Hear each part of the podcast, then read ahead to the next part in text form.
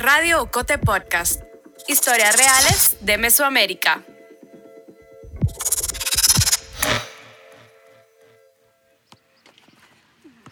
Llévela, llévela. Vamos, vamos, vamos. ¿Qué te pasa? ¿Te estás quedando? Llévela. Para allá. Vaya a ayudar, vaya a ayudar. Apoyo. En Xejuyup, una comunidad rural en el suroccidente de Guatemala, el viento sopla fuerte. Casi siempre es así. Las montañas y los altos árboles que abrazan el pueblo hacen que se formen corrientes de aire que refrescan el lugar. El pueblo está rodeado de verde. A un lado está el Santo Tomás, un volcán inactivo conocido en el lugar como Cerro Pecul. La Sierra Madre, Chuacruz y Samabaj son los cerros que terminan de cercar Xejuyup, cubiertos de plantaciones de banano y plátano. En el centro del pueblo hay un campo de fútbol. La cancha, con la grama bien podada, está al lado de la única escuela primaria de la comunidad, con algunos vidrios rotos. Jasmine está parada ahí, frente a la portería. No es muy alta, mide como un metro cincuenta. Su rostro, moreno, parece el de una niña, aunque tiene 16 años. El viento le hace menear la cola que sostiene su pelo, negro y liso. En la portería, un niño delgado, más pequeño que ella, estira los brazos hacia los lados e intenta cubrir el arco que le triplica el tamaño. Da saltitos pequeños de un lado a otro, como habrá visto a los futbolistas en la televisión. Cuando el portero le grita que está listo, Jasmine se arremanga al borde de la pantaloneta. El short azul está hecho con la misma tela con la que su madre viste el corte. La falda que es parte de la indumentaria que usan las mujeres mayas quichés de su comunidad. Frota las manos sobre los patrones rojos bordados por su mamá en su huipil, la blusa. Recoge del suelo la pelota de fútbol y se voltea. Le da la espalda a la portería. Por unos segundos mira el cerro Pecul. Jasmine lanza la pelota hacia arriba. Cuando está a punto de caer, eleva la pierna derecha. La izquierda le sigue y se despega del suelo. El tiempo parece detenerse. Por unos segundos se queda suspendida en el aire, como si fuera a saltar hacia atrás, un mortal, una vuelta de gato. La zapatilla del pie derecho alcanza a tocar el empeine de la pelota y el tiempo vuelve a la normalidad. El pequeño portero se deja caer hacia un lado y estira como puede los brazos y las piernas, pero no alcanza a llegar. En la esquina superior derecha ¡Gol! es un gol de chilena. ¡Gol! Jasmine Daniela Tajay López es maya quiché y según muchos en Xejuyup es una de las mejores jugadoras de fútbol en la historia del pueblo. Un pueblo apegado a sus raíces mayas, a su historia. Un pueblo en el que el fútbol se ha convertido no solo en un deporte de culto, sino también en parte de la identidad de sus habitantes. Soy Melissa Rabanales, periodista de Ocote, y en este episodio iremos a Xejuyup, a Nahualá, en el departamento de Sololá, para conocer a su equipo de fútbol, para conocer a Jasmine. La cancha de fútbol nos rodea lo que es, son los altos árboles, ¿verdad? Y el pecul y las montañas. Xejuyup significa que estamos debajo de la montaña grande. Uyup es, la montaña, está, estamos abajo, bajo las montañas. Y el clima es, es templado, ni, ni, calor ni frío. Y, y la gente también, todo todo es humilde, sencilla, ¿verdad? Él es Miguel Perechú, es maya quiché, profesor de educación física y entrenador del Deportivo Xejuyup, el equipo en el que juega Jasmine. Hablo con él antes del entrenamiento del equipo femenino, en el campo de fútbol público de la aldea, junto a la escuela primaria. Es una comunidad pequeña, de unos 5.000 habitantes. En Xejuyup se cosecha banano, café y maíz. En los últimos años, la aldea ha salido en algunos medios de comunicación por su equipo de fútbol mixto, un equipo formado por hombres y mujeres mayas quichés. Cercado a un lado por humildes viviendas y al otro por un frondoso grupo de altos árboles, se encuentra el campo donde el Club Social Deportivo Seyup se reúne cada domingo para jugar fútbol. Es un equipo de fútbol con grandes aspiraciones que lo deja todo en la cancha. El fútbol es casi una obsesión para la gente del pueblo. Todos se van en la montaña, en su terreno, regresan, ¿verdad? Hay algunos que se van a la iglesia, juegan aquí en el, en el campo de fútbol y practican el- lo que es el deporte, ¿verdad? Para, para tener sana la, la- vida de, las personas. El deporte es el que conocemos. 11 jugadores en cada equipo, dos porterías, un balón. Pero Miguel dice que la pasión que tienen en el pueblo no vino del fútbol que comenzó en Gran Bretaña, aunque tiene orígenes más lejanos, en China, y que se convirtió rápidamente en el deporte global. Miguel está convencido de que nació de sus ancestros mucho tiempo atrás, en este territorio. Y dentro del equipo que fueron los mayas que crearon el, juego de pelota maya y, ahora pues nosotros tenemos esa conexión espiritual con la, con la espiritualidad y tanto el traje que usan eh, los dos equipos que tenemos, el masculino y el femenino. La idea de hacer un equipo de fútbol en Shehuyup llegó en los años 80, en pleno conflicto armado interno en Guatemala. El pueblo era visitado frecuentemente por el ejército. Buscaban a células guerrilleras que se ocultaban en las montañas que rodean la aldea y en el volcán Pecul. Además, los soldados organizaban a los habitantes para formar patrullas de autodefensa civil, conocidas como las PAC. El objetivo era crear agrupaciones paramilitares que apoyaran al ejército y eliminaran a quienes consideraban subversivos. Miguel dice que en Shehuyup no se registraron masacres, ni vivieron la misma violencia que azotó a otras comunidades rurales del país, especialmente en el noroccidente de Guatemala. Pero en el pueblo sabían lo que pasaba por medio de familiares y radios clandestinas. Pues como que nos tuvieron como una mentira, podría decir. Es como tapar los ojos con un trapo y decir que esto es lo bueno pero en realidad nosotros experimentamos porque hay varias mujeres, varios hombres que también fueron masacrados por medio del ejército. Fue el conflicto armado, pero también fue el, robo de nuestras culturas, el robo de toda una patria. Miguel se refiere a la violencia que han vivido las comunidades mayas en sus territorios desde la conquista española hasta el conflicto armado interno que duró 36 años la pérdida de algunos de los idiomas mayas y la instauración del español como idioma oficial del Estado de Guatemala. En Xejuyú, por ejemplo, aunque la mayoría de personas hablan quiché, con el tiempo algunos niños y niñas han dejado de usarlo con regularidad. La pensadora mexicana Maya Mixe, Yasnaya Aguilar Gil, define esto como lingüicidio. Miguel también se refiere a la violencia que incluye el despojo y pérdida de sus libros sagrados y sus tierras, al desprecio por su identidad y su forma de vida. Por eso en 1980 su padre, Antonio Perechú, decidió rebelarse. Pero tomar las armas era muy peligroso, así que lo hizo de otra forma. Con la idea, ¿verdad?, de formar un equipo, buscar a, los mejores jugadores de nuestra comunidad y de los otros caseríos. Y se vino la idea de mi, de mi papá. Los caseríos son pequeñas poblaciones, mucho más pequeñas que las aldeas, en las que normalmente habitan menos de 2.000 personas.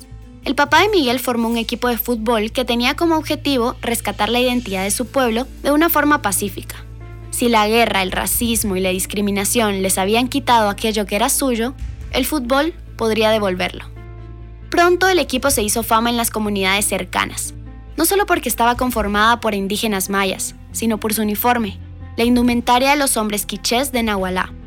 En lugar de un short o pantalón, los hombres comenzaron a usar el costar, un tejido rectangular parecido a una falda. La tela es gruesa y el corte es recto, y aunque a simple vista no parece dar opción a mucha movilidad, los jugadores demostraron que es posible saltar, patear y hasta hacer chilenas con él. También visten el kushtin, una camisa de manga larga tejida por las mujeres de la comunidad. Es roja con líneas verticales blancas. En el cuello, patrones geométricos bordados de color dorado, rosa, azul y blanco que representan las estrellas, la fauna y la flora del lugar. Como el traje pues también tiene un significado, representa lo que es la naturaleza, el corazón del cielo, el corazón de la tierra.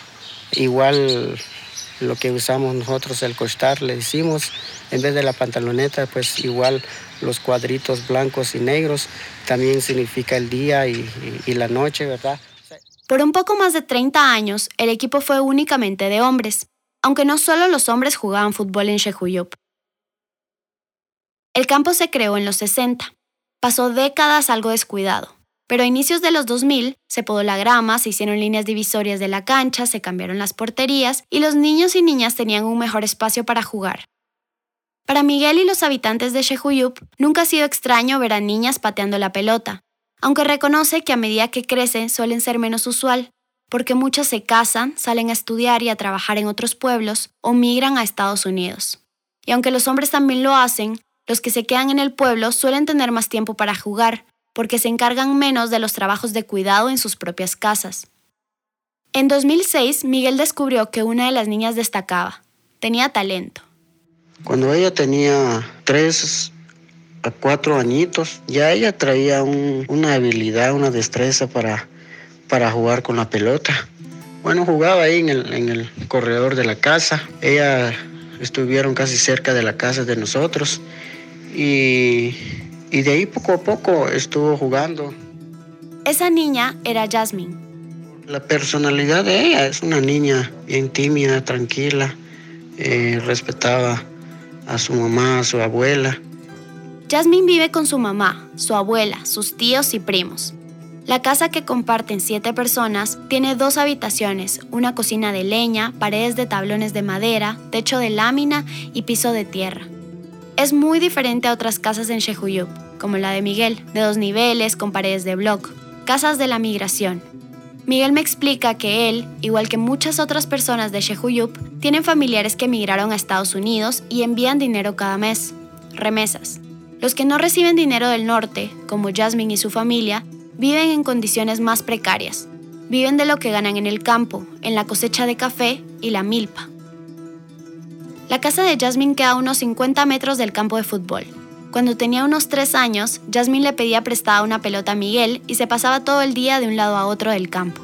Pateaba la pelota con sus pies descalzos y corría. Luego empezó a juntarse con sus amigos y sus primos para practicar dominar la pelota. Manuela, su madre, no habla mucho español, su idioma materno, al igual que el de todas las personas de Shehuyup, es el quiché. Me contó que cuando Jasmine empezó a jugar fútbol, a ella le preocupaba mucho que su hija pudiera lastimarse. Ella todo el día se va en la tarde. Yo sí me dan pena. A veces se va a golpear. A pesar de las preocupaciones de su mamá, Jasmine nunca se planteó dejar de jugar. A los seis años ya practicaba en su casa dar cabezazos y dominar la pelota con el pie.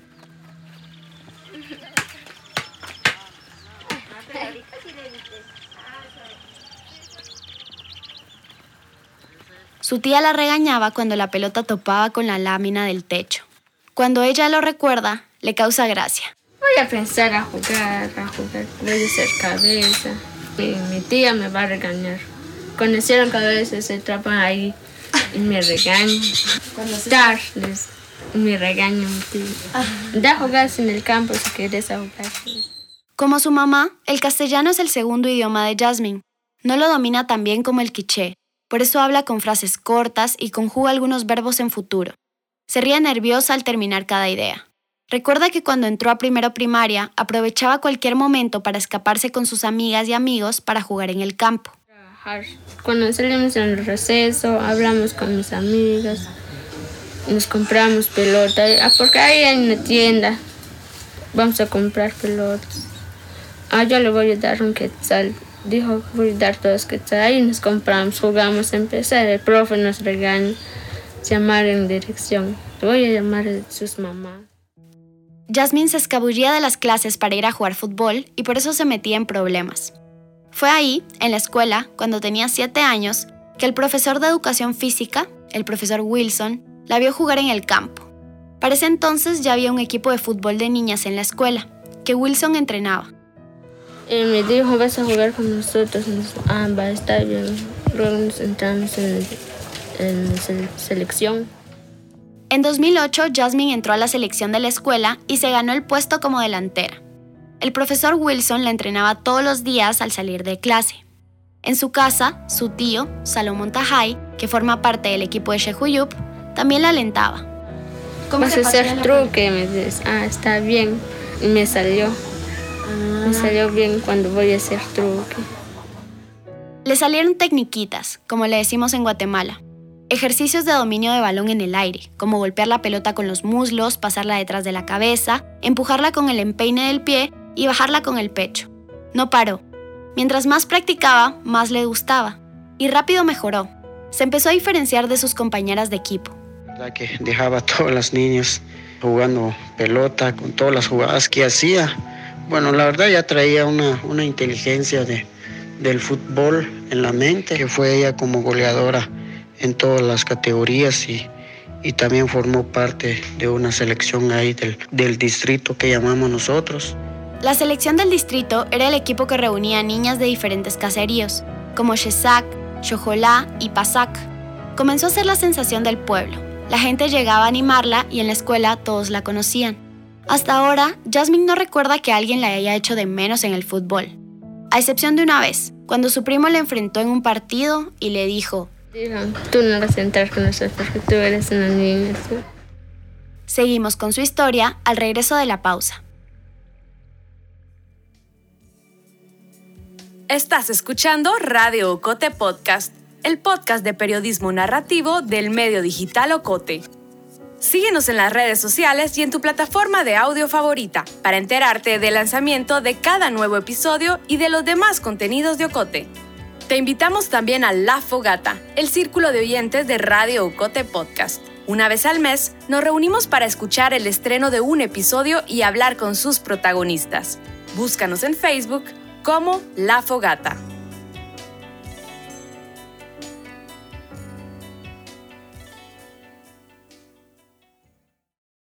Hace un momento, Jasmine contaba cómo su primo no quería jugar fútbol con ella por ser una niña.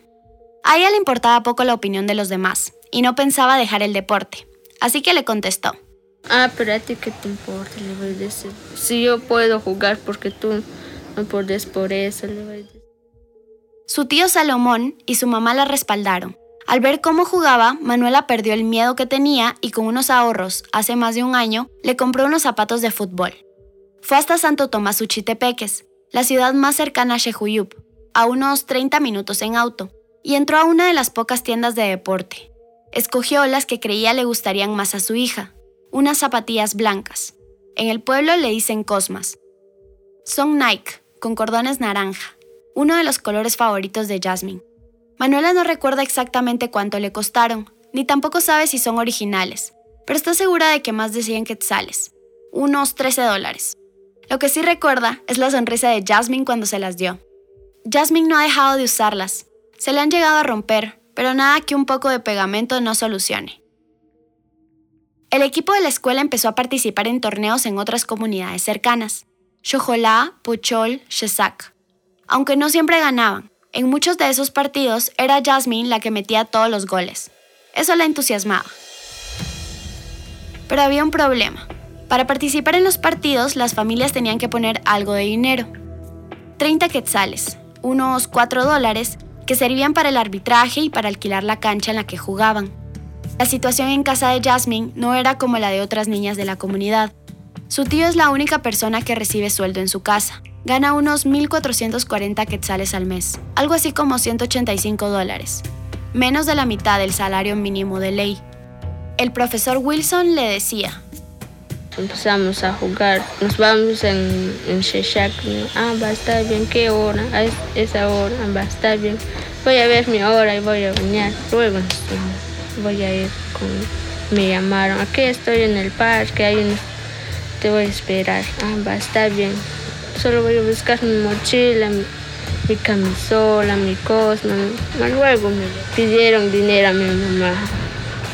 mamá, ¿me das dinero? Ah, yo no tengo dinero. A veces su tío le daba unos 20 o 30 quetzales. Miguel también aportaba, con tal de que Jasmine no se perdiera esos partidos. Y en uno de ellos, cuando tenía unos 10 años, pasó su primer gol de chilena. Me dijeron, voy a probar el chilena, me dijo. Esa cara. Va, me tiró mi amiga. ¿Qué tiene la pelota, Yasmin? Dieron una chilena, gol en la esquina, gol. Wilson me, me dieron 100 quetzales, me compré mis blusas. Con los 100 que le dio el profesor como premio por haber ganado, se compró unas camisolas de imitación del Real Madrid, su equipo favorito. Las compró en la misma tienda en la que su mamá le había comprado las zapatillas, en Santo Tomás. Ahora las guarda en el ropero que comparte con ella. Dice que las usa para chamuscas o juegos especiales. Con el resto de dinero compró unas gaseosas que compartió con su equipo. Desde ese día, la chilena, esa vueltegato en la que el tiempo se detiene unos segundos, es su forma favorita de meter goles. Cuando regresaron de Shesak, donde había sido el partido, otras niñas y adolescentes de su comunidad le pidieron que les enseñara a meter goles así. de espaldas. Porque ya tengo una amiga ahí, ah, es mi vecina. Solo me dijo, Min, me dijo. Me buscaron apodo. Min, me dijo, ¿qué le voy a decir? Vamos a jugar, pero me vas a enseñar, te voy a dar cinco. Ay, déjalo ahí. Sus amigas querían pagarle para aprender a jugar como ella, pero Jasmine nunca aceptó el dinero. Le gusta enseñar y le gusta que otras niñas también se interesen por el fútbol como ella. Vamos a trabajar velocidad. Para jugar, cuando jugamos el fútbol, siempre es velocidad. Velocidad, resistencia, inteligencia y ver, ver. Primero siempre es ver y llevar la pelota. Recordemos que no hay que adelantar la pelota. Y así va para allá donde está el cono. Te metes aquí adentro. en 2016, Miguel, que para entonces ya dirigía el Deportivo Shehuyup masculino, tuvo una idea. Y vi que en las redes sociales, en la televisión, en la prensa, que han habido varias categorías de otros equipos. Entonces a mí se me vino en la mente, entonces formé la, la, escuela de fútbol nuestra del, del, club y, de ahí vi que ya las mujeres como que ya están formando ya en el, en el fútbol y como nosotros pues damos clases en la mañana en primaria y tanto en el básico y también vimos ahí a las señoritas que sí jugaban bien entonces eh, se nos vino en la, mente de hacer una cuadrangular. Se creó el equipo con adolescentes y mujeres jóvenes de 15 años en adelante. Lo llamaron Deportivo Shehuyup Femenino. Miguel reunió a las mejores jugadoras de los caseríos de la zona. Coordinaron horarios entre todas para poder entrenar y jugar partidos de exhibición. Los partidos de exhibición, que también se conocen como amistosos, no forman parte de una liga o un torneo, sirven como entretenimiento. Un año después de que se creara el equipo femenino, en 2017, Jasmine ya estaba dentro. A sus 11 años era la única niña en el club. Hicieron una excepción porque conocían su potencial. Al igual que el equipo masculino, las mujeres también juegan con su propia indumentaria. Un huipil y un short azul con rayas, fabricado con la misma tela del corte. la, vestimenta de, la mujer, de la mujer indígena, ya que, que hoy en día pues ya varias de las mujeres, de las abuelas que se están muriendo y esa vestimenta y esa, esa tradición que como que poco a poco ya se están, se están muriendo también. Pero para no morir, entonces nosotros rescatamos la cultura, el traje y meterlo al fútbol. Aunque ella ya no lleva corte y huipil en el día a día, en la cancha viste el que tejió su mamá, Manuela, en un telar de cintura. Tiene líneas blancas, rojas y rosadas en la parte superior y unas flores bordadas en el cuello. Juega y entrena con el mismo. Solo tiene uno, así que cuando se mancha, lo lava a mano y trata de que se seque al sol, antes del próximo juego. Lo cuida mucho. Dice que llevarlo en la cancha la hace sentir orgullosa porque representa el traje de su madre y de su abuela. Los primeros años en el Deportivo Shehuyup, Jasmine calentó la banca, que en realidad no es una banca. Las jugadoras que no están en la cancha de juego esperan sentadas en el pasto del lugar. No era titular, así que en los partidos no salía a jugar, pero con el tiempo se ganó el respeto de sus compañeras y a los 14 años comenzó a jugar en los partidos de la categoría mayor.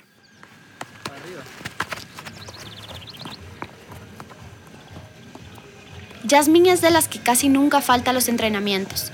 El día que llegué a Shehuyup metió 5 goles en los ejercicios en pareja, mientras que sus compañeras metían uno o dos.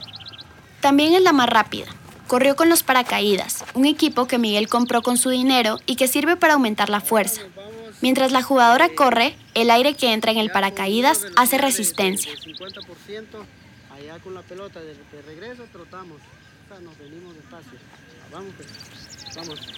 Los entrenamientos del Deportivo Shehuyup femenino no son todos los días.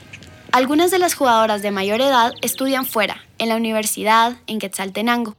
Otras son madres, se dedican a los trabajos de cuidado y no siempre tienen disponibilidad. Es por eso que suelen entrenar una vez a la semana en horarios que Miguel acomoda para que la mayoría pueda llegar.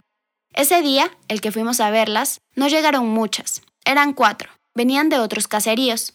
Cuando las demás jóvenes tomaban agua en el descanso, Jasmine hacía trucos con la cabeza y los pies. Se pasaba la pelota por detrás del cuerpo y jugaba con algunos niños.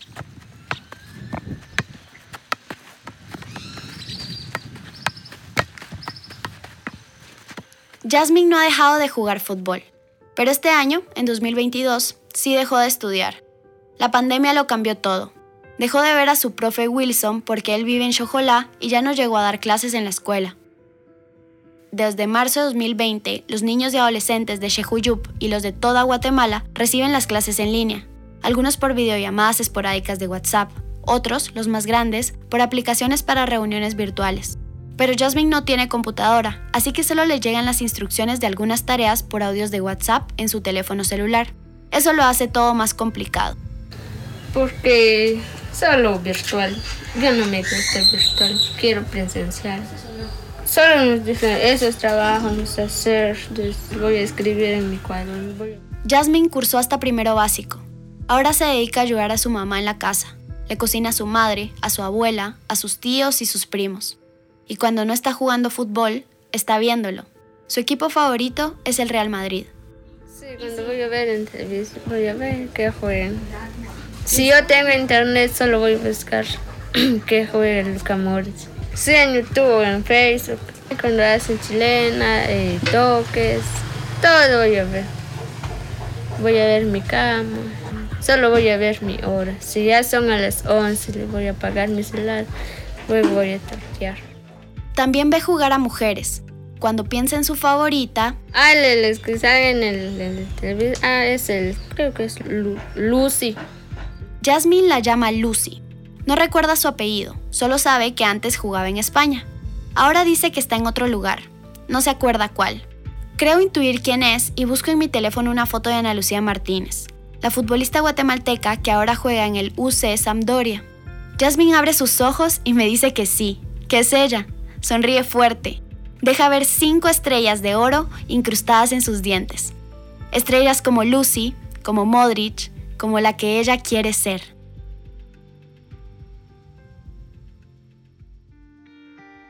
Miguel comenzó a buscar apoyo en la Federación Nacional de Fútbol de Guatemala para conseguir que Jasmine pueda entrenar en un equipo de alto rendimiento. También se ha dedicado a grabar sus partidos y entrenamientos para enviarles los videos a equipos como el Suchitepeques, pero aún no recibe respuesta. Mientras espera por esa llamada, por la llamada, Jasmine se conforma con la de sus primos, a diario, cuando quieren que salga con ellos a jugar. Solo llamaron. Me llamaron. Va, yo lo entendí, voy a salir en mi casa. Va, ahí nos empezamos a jugar. Gracias por escuchar este episodio. En nuestra web, agenciaocote.com, puedes encontrar una galería de fotos de Jasmine y del Deportivo Shehuyup de la fotógrafa Sandra Sebastián. Si quieres contactar a Jasmine o el Deportivo Shehuyup, puedes hacerlo a través de sus redes sociales, en Facebook como Deportivo Shehuyup o Deportivo Shehuyup Femenino, en Twitter arroba BC o al teléfono más 502 5460 5135.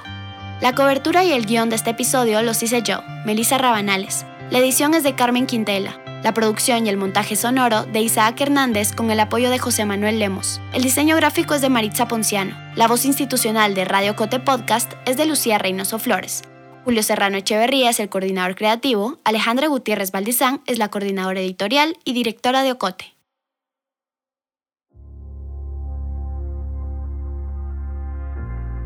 Llegamos al final de este episodio. Si te gustó, te impactó, te indignó o te emocionó, te animamos a que lo compartas con tus amigas, amigos y familiares.